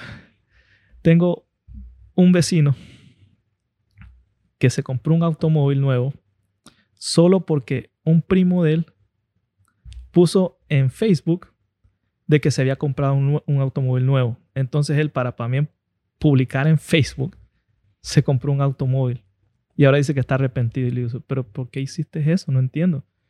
Me dice, no, porque es que yo lo quería publicar y después solo me agarró como 20 likes. Le digo, ¿tú compraste un automóvil solo para demostrarlo en redes sociales? Eso, eso es lo peor que puedes hacer. Le digo, o sea, ¿qué mentalidad tú tienes? O sea, yo sé que estás joven, tienes 23 años, pero eso no, no lo hubieras hecho nunca. O sea, ahora tienes una deuda que, está, que trabaja, dice él, que trabaja solo para pagar la renta y su, y su carro de deuda y que no puede darse los lujos de ir a, ningún, a ningún, lugar, porque paga 650 dólares de carro. Es lo que yo siempre comento. Um, gastamos dinero que no tenemos para comprando cosas que no necesitamos para impresionar personas que no, no, les importamos. No les importamos, exacto. Entonces, ahí es donde, donde se complica un poquito, un poquito la cosa, ¿no? Y más que todo aquí en Miami, porque es una realidad que aquí en Miami lo que vemos, nos bombardean es rumba, excesos, yates, carros deportivos. Entonces nos mantienen, cuando no vivimos acá, una vez que vivimos acá entramos en una realidad totalmente diferente, ¿no? Pero nos bombardean con eso y, y hay muchas, la mayoría de las personas caen en, en, ese juego, ¿no? Sí. De, de, gastar dinero para impresionar a otras personas cuando realmente los que sí tienen dinero realmente, esas personas no le importa cómo vistas ni cómo... vemos los, super billionaires que hay ahorita. Sí, sí. ¿Cuántos de ellos tú ves con una camisa Gucci, con un, reloj... Bueno, los relojes de repente, porque eh, los relojes es otro mercado, pero con ropa cara, con, con, con, con, logos gigantes. Eso no, eso no es importante para ellos. Ellos utilizan su dinero para que trabaje para ellos. Exacto. Y, es, y siento que eso es lo que deberíamos hacer todos nosotros. Quería comentarte, em, a ver, ¿qué opinas tú de los financial advisors? ¿Qué opinas tú de, de, estas personas que ayudan a planificar el, futuro de, de, las otras personas? Yo creo que hay muy buenos, especialmente en la hora tecnológica. Eh, yo te, te, voy a decir otra cosa. Yo con los primeros de que yo vi y que yo comencé para, para por lo menos tener un entendimiento, fue con Warren Buffett. Warren Buffett fue una de las personas que más influyó en mi vida porque fue una de las personas que me enseñó a manejar las deudas. E, él, decía, ¿para qué te sobren deudas? ¿Para qué vives por encima de tus necesidades si no es necesario? ¿A quién quieres eh, demostrarle cosas? Entonces, son cosas que Warren Buffett hizo muy bien y que hizo un impacto en mi vida. Fue uno de los primeros o las primeras personas que yo le hice mucho seguimiento. Fue, fue de los primeros. De ahí yo fue. Eh, él es un financial advisor, pero él está en contra del crédito, está en contra de las tarjetas de crédito. Pero él me hizo entender muchas cosas sobre las deudas. Después yo em, empecé a obtener otros financial advisors que hay muchos en internet, gracias a Dios, en los días de hoy, que dan mucha información gratis. Y ahí empecé a tener un entendimiento sobre las tarjetas de crédito y dije, ok, Warren Buffett me da una perspectiva sobre, sobre las deudas, el crédito y el sistema financiero en Estados Unidos. Pero yo también quiero tener otras perspectivas porque nunca te puedes casar con solo una. No puedes tener solo una sola opinión de una cosa. Tienes que tener el, el doble sentido de todo. O, la, o, o, si miras una moneda, tienes que mirar las dos caras. Las dos caras, ambos lados. Entonces ahí fue cuando yo empecé a aprender otras cosas eh, afuera de Warren Buffett, porque mucha gente también me critica porque yo hablo de tarjetas de crédito y me dicen el crédito no sirve, el crédito es un espejismo, es una falacia digo, hasta cierto punto tienen razón. El crédito no es para personas que no tienen la disciplina para utilizarlo. Si no tienes disciplina, no te metas a nada de crédito. Y está bien. Yo te, voy a compartir tu punto y, te lo respeto. Pero si quieres aprender de crédito, es una buena herramienta que la puedes utilizar para tu futuro, el futuro de tus hijos, y, o para un negocio. muchas cosas. Hay personas que me dicen, no, ya compré mi casa, ya no necesito más crédito. Y si quieres comprar una segunda, y si quieres comprar una tercera, si quieres crear un negocio, el crédito te va a ayudar. Es una herramienta muy, yo considero, mira, muy necesaria. ¿Por qué? Te voy a poner un ejemplo de, de, lo bueno de tener crédito, mi experiencia personal, ¿no? Um, primero, cuando tuve mi, primer, mi primera hija, Sammy, em, yo tenía, siempre he tenido buenos trabajos, gracias a Dios, y he estado siempre bien económicamente, ¿no? Desde que llegué.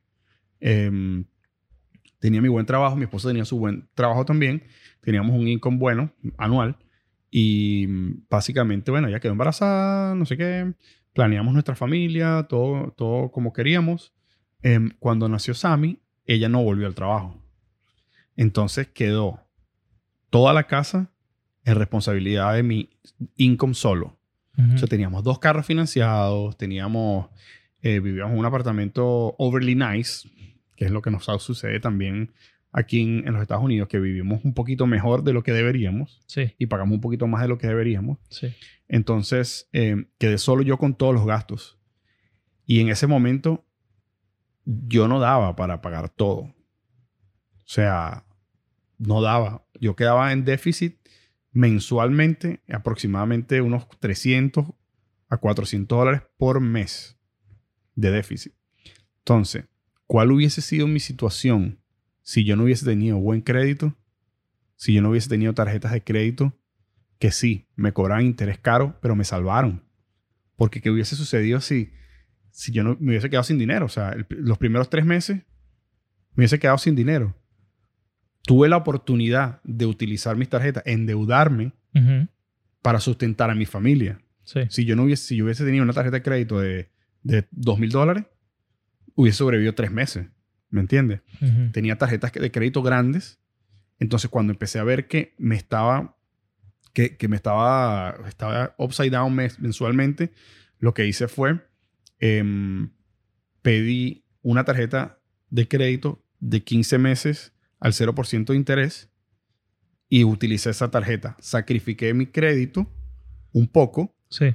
pero logré mantener a mi familia por esos 15 meses al 0% de interés. Obviamente, yo estaba pagando todos los pagos mínimos en, al momento, o sea, sin, sin que me, me, afectara, pero mi utilización de crédito fue subiendo y fue subiendo y fue subiendo.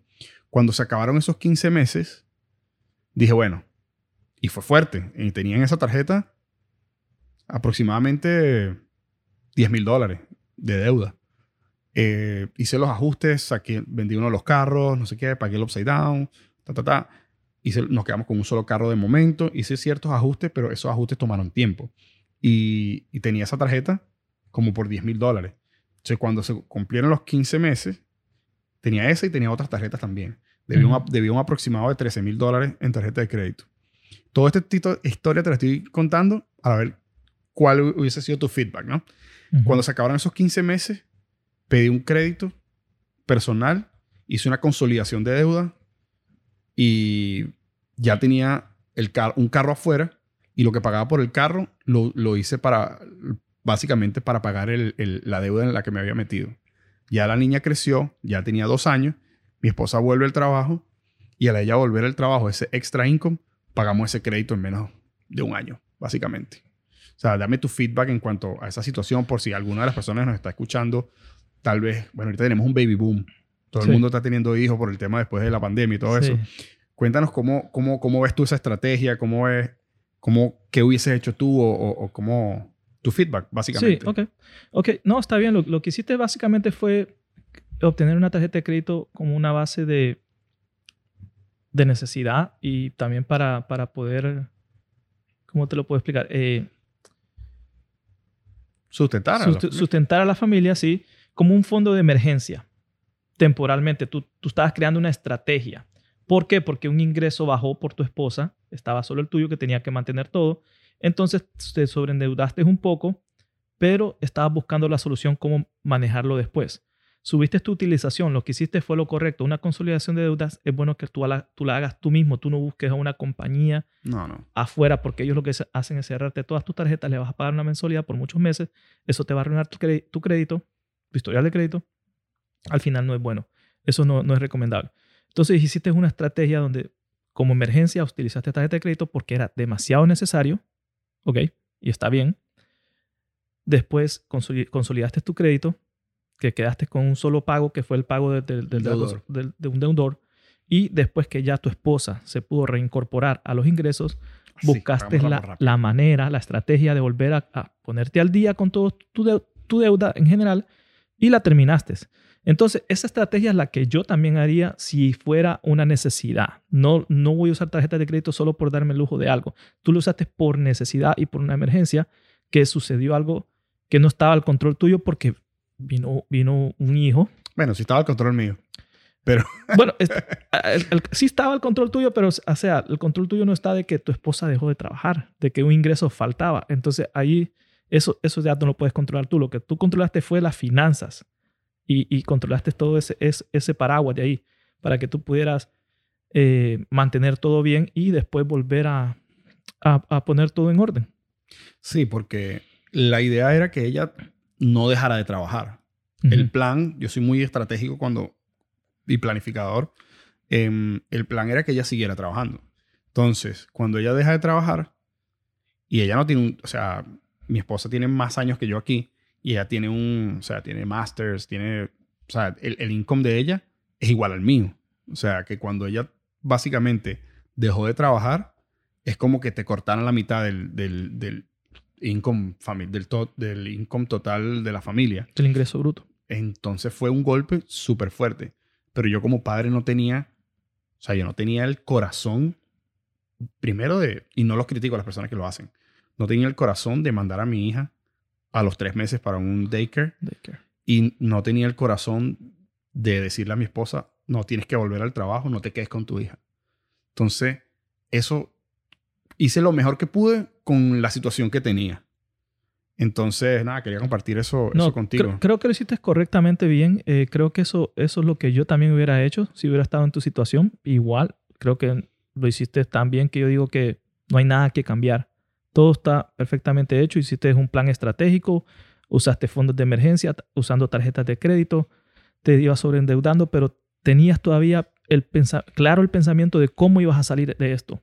Fuerzas a, consolidar tu deuda tú mismo y después de que tu esposa, después de un tiempo, sabiendo que ella se iba a reincorporar, porque ya tal vez para ese tiempo ya habían pasado ocho meses o diez meses, doce meses de que la niña ya estaba... No, ya hace eh, dos años. Dos años, ok. Entonces bastante tiempo. Entonces el, plan tuyo fue a largo tiempo, un proceso más alargado de lo normal y aún así lo, lo, sobre, sobrellevaste correctamente. Que a eso hay que darle, eh, la verdad, hay que, hay que rendirte el sombrero porque lo hiciste correctamente. Sí, o sea, para mí fue súper complicado toda esa situación, pero yo tenía claro de que no podía dejar de pagar ninguna tarjeta. Yo tenía claro de que tenía que reducir la cantidad de interés que tenía que pagar y pagué 0% por 15 meses en la tarjeta, en la primera tarjeta, y pagué 4 em, algo por ciento de interés, cerca del 5% de interés por el crédito personal. Pero al final lo pagué en la mitad del tiempo. Realmente, realmente lo, logré pagar porque obviamente al duplicar el income, ya es muchísimo más fácil. O sea, los pagos eran de 400 dólares y, empecé, y le metía mil mil, mil, mil quinientos. Y de esa forma logré limpiar eso en, en, menos de la mitad del tiempo. Pues. Exacto. Es, eso, eso es implementar una estrategia que funciona y todo está en la disciplina. Por eso la autodisciplina es, es lo mejor que puedes hacer, es, ser consistente en lo que haces. Y, después tú ya tenías claro lo que querías hacer y lo que ibas, y lo que ibas a concretar y lo hiciste. Mira, quiero hacerte una pregunta que esta pregunta si no tengo ni idea. Sí. Hay preguntas que te he hecho Sí. Pero que yo sé más o menos cómo, cómo van las respuestas. ¿Cuál es la diferencia entre un banco normal y un credit union? Oh, buena pregunta. Buena pregunta. No tengo ni idea. Ok. Ni idea. Ok, los bancos, los bancos tradicionales, le vamos a llamar tradicionales como Bank of America, Chase, Wells Fargo y el que te puedas imaginar, son bancos con fines de lucro. Estas son, son instituciones financieras de las más grandes, especialmente las tres que te acabo de mencionar. Estamos hablando que tienen cada una 5.000 sucursales en todo Estados Unidos que ellos están, están establecidos, tienen sus, sus políticas, sus reglas y todo. ¿Estamos, estamos de, acuerdo? Cuando tú vas con ellos, ellos te van a dar financiamiento, te van a dar todo y ellos están ahí para ganar dinero o, o lo más que puedan de ti. eh, cuando tú vas a un credit union, un credit union es un banco fuera de lo tradicional. Porque en, verdad un credit union se llama cooperativa de crédito, que son de la comunidad y que son por miembros. Te, te conviertes en miembro. Para un banco tradicional eres un número, para un credit union eres un miembro. Ahora, hay varias ramas de credit union para que las personas no se van a perder. Hay credit unions que solo aceptan a personas que trabajan para el gobierno o que han servido en las ramas militares como el Navy, el Army o cualquier tipo de rama militar o que estén en el, en el, en el Coast Guard, que le llaman aquí también. Y hay credit unions que trabajan para la comunidad normal y trabajan dependiendo del área. Digamos, aquí en el Doral está Space Coast Credit Union. Tú puedes ir a abrir una cuenta normal, no tienes, no tienes que servir en el militar ni ser nada, ningún miembro de nada, solo quieres abrir una cuenta y lo abres y te conviertes en un miembro. ¿Qué pasa? Ellos, al convertirte en miembro, son, son cooperativas sin fines de lucro. Estas, estas compañías, el dinero que ganan es para reinvertirlo otra vez en la misma comunidad de personas de los que son miembros. De eso se trata. Wow. Cuando te conviertes, cuando te conviertes miembro, perdón, es para ayudar a todos los miembros del mismo credit union y también a las personas que trabajan porque ellos tienen un salario. Claro, claro.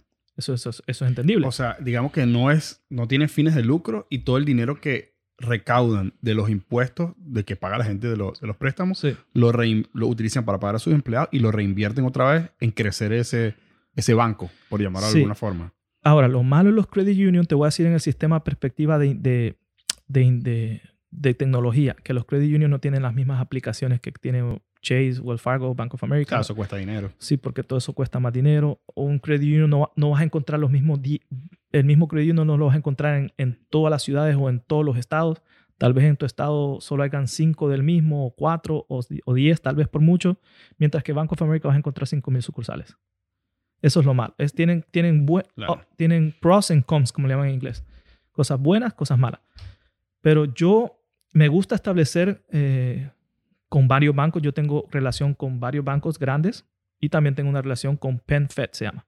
Con PenFed lo hice en línea. Lo bueno es que PenFed, ese sí tiene una buena tecnología. Plataforma. Plataforma tecnológica y también servicio al cliente es de los, uno de los mejores. Me encanta.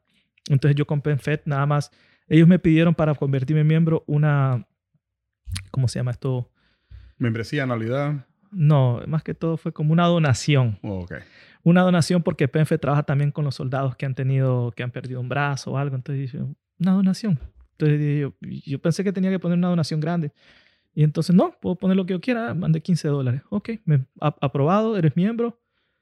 Creo que esa fue una de las mejores decisiones que tomé. Es más, el carro que yo tengo ahora es con PenFed, el, el préstamo, el financiamiento, me cobraron 2% por un carro usado. Que yo, lo, yo nunca compro nuevo, no me gusta comprar nuevo. Siempre compro un carro de dos o tres años de uso porque me gusta comprarlo más barato. Entonces, otra persona ya pagó la... Ya pagó el premium. El, premium, sí, porque los carros, digamos, nuevo, nuevo costaba tal vez 70, yo lo, yo pagué la mitad de precio de lo que vale. Entonces me dieron un 2%. Cuando, entonces yo fui, hice la preaprobación con ellos y me dijeron, ok, estás aprobado, voy a buscar el carro. yo entonces yo digo, pero bueno, déjame ver cómo se hace el proceso. Voy a, voy llamar, hablé con el, servicio al cliente. Mira, estás aprobado, el cheque, el cheque te lo mandamos, llega en 3 a 5 días. Una vez tienes el cheque, tú vas y nada más le dices que quieres el automóvil. Y después ellos mismos nos tienen que contactar a nosotros para nosotros aprobar la transacción. Ellos nos van a dar el número BIN, que es el número de identificación del carro, y ya, y va a ser tuyo. Así de fácil. Registras el, el, el, serial del carro dentro del financiamiento, pues. Exacto. Básicamente. Muy fácil. El proceso es fácil para tener una preaprobación de carros con un credit union. Y yo creo que son muy transparentes, te explican todo. Desde solo me corrieron el crédito una vez. No tuvieron que, en un concesionario, especialmente para las personas que tienen un crédito de 660 para abajo, le corren el crédito como con siete bancos siempre para buscar ellos. A buscar a ver quién aprueba. Quién aprueba, o algunas veces también quién aprueba por menos, porque el, el concesionario de autos también le gusta obtener un pedazo de ese pastel del interés. Si un banco te da un 3%, ellos tienen, no, es un 4.5% porque ellos están, por ley, ellos pueden subir el interés y obtener un una ganancia también. Wow, son tantas, tantas cosas que ignoramos, que no sabemos, que gracias a ti por todos tus... Es que, es que los números no mienten, o sea, si, no si el contenido que estuvieras haciendo no fuera tan bueno, no tuvieras millones de seguidores. o sea, las personas ven valor en tu contenido, que, gracias a Dios, sí. Que me parece increíble. Una, una consulta que quería hacerte también. Sí. Kevin, el as financiero de, de, de aquí de Estados Unidos, ¿qué utilizas tú? ¿Vemos Cash App o Zelle? Sell. ¿Por qué? Porque no me puede, eh, porque esos pagos todavía el gobierno no me los puede, no son taxables todavía. Pero, pero viene, ¿no? to- todavía están en amendamientos, todavía están en algo que puede haber cambios, pero hasta ahorita los que son de Cash App y creo que vemos, si son por encima, creo que de seis- 600 o 500 dólares, creo que sí pueden ser taxables. Mientras que todavía Zelle todavía es una plataforma que si te mandan dinero ahí todavía no, no, es, no, no es rastreada todavía. Todavía. Tío Sam queriendo, tú sabes. Y eso fue por una de las últimas eh, incorporaciones que hicieron los demócratas en el último paquete de estímulo, el tercer- cuando, donde dieron el tercer cheque de estímulo, que hicieron que este año, en enero de este año, comenzaran eso, a rastrear. No sé si son por encima de mil dólares. la- se me perdió la. Ahorita no me acuerdo muy bien, pero yo creo, yo sé que ellos van a monitorear eh, pagos que sean arriba de, de, de, de- un monto un monto. Pero no, no me acuerdo si son mil dólares o más. Kevin, hermano, primero que todo, muchas gracias por venir. De verdad, me he pasado, le he pasado genial aquí conversando contigo. Em, algo que quieras agregar, algo que quieras dejarle saber mm, a tus seguidores, algún proyecto nuevo que estés trabajando, algo que tengas que quieras compartir con nosotros. Sí, claro. Eh, para todos ahora. eh, el comienzo de- de esto en las redes sociales, cuando quise comenzar, no fue un comienzo muy fácil. Para las personas que quieren comenzar a hacer una red social o quieren dar contenido informativo, ya sea, no tiene que ser finanzas, puede ser en, lo que ellos hagan mejor. Puede ser algo que tenga que ver con belleza, con alguna ilustración, con ser un- una persona que le guste hablar o, o- dar información, lo que sea. El camino para comenzar no es fácil, pero si son consistentes y siguen tratando, créanme que lo pueden hacer. Cuando yo comencé hace 3, 4 años, muchas personas no querían que yo hiciera este tipo de contenido. Muchas personas me decían que por qué haces ese contenido, nadie le va a hacer caso, por qué no haces parodias, por qué no te pones a bailar, por qué no te pones a hacer chistes. Le digo, porque esa no es mi personalidad, esa no es la persona que soy yo. Yo quiero dar contenido de valor a las, perso- a las personas y crear contenido que puedan obtener una información de valor. No fue fácil, fue un camino difícil. Eh, muchas personas no me aceptaban, como lo acabo de decir. Pero la consistencia y demostrar que, que eres apasionado en lo que haces va a hacer que puedas eh, obtener un éxito en las redes sociales si de verdad quieres hacerlo. Pero nada más les digo a las personas que intenten y que sean perseverantes y que lo pueden lograr. Excelente palabras, Kevin. Yo lo único que tengo que agregar a eso es, em, todos podemos internalizar y saber para qué somos buenos. Lo que a lo mejor eres bueno tú, yo soy malo, y a lo mejor lo que soy bueno yo, otra persona no se le da tan bien. No busquemos, o sea, seamos críticos con nuestra individualidad. Eso es algo muy importante. Yo sé que existen, existen eh, trends que las personas quieren ser parte de algo, porque es nuestra naturaleza. Es la naturaleza de, de- que yo por lo general digo que no, no- no creo en la naturaleza del ser humano, ¿no? Pero mm, tenemos cierta naturaleza de, de- de convivir, de formar parte de algo. Y sucede ahora que en esta era tecnológica, ¿no? Siempre queremos ser parte de algo, pero considero de que em, debemos ser autocríticos y hacer algo que queramos y que sintamos que sea bueno para nosotros. Si no eres bueno bailando, no baile. Si no eres bueno cantando, no cante. Pero busca algo en lo que seas bueno y trabaja. Porque la disciplina muchas veces es más... Si, si, si eres muy disciplinado, puedes tener éxito. A veces la disciplina es mejor que tener el talento. Concuerdo. ¿Algunas palabras para despedir, Kevin? Muchas gracias por tenerme el día de hoy. La verdad que muy agradecido. He disfrutado este podcast. Eh, espero que me vuelvas a invitar en un futuro no muy lejano. Claro que sí. Para todos mis seguidores, muchas gracias por, por sintonizarnos. Em, no tengo más nada que decirles, de verdad, la pasé genial contigo, Kevin. Muchos tips, muchas cosas. Um, obviamente vamos a colocar todas las redes sociales de Kevin aquí para que lo, lo puedan seguir y vamos a estar poniendo unos clips con, con partes de este, de este episodio en todas las redes sociales para que ustedes lo disfruten. Y bueno, obviamente, personas sigan, sigan a Kevin si quieren salir de algún hueco económico que tengan o si están muy bien y quieren estar mejor, sigan, síganlo a él, que él comparte los mejores tips y de verdad ayudan. Recuerden que crear riqueza es una responsabilidad que tenemos todos para nuestra familia. Los quiero mucho muchachos. Hasta luego.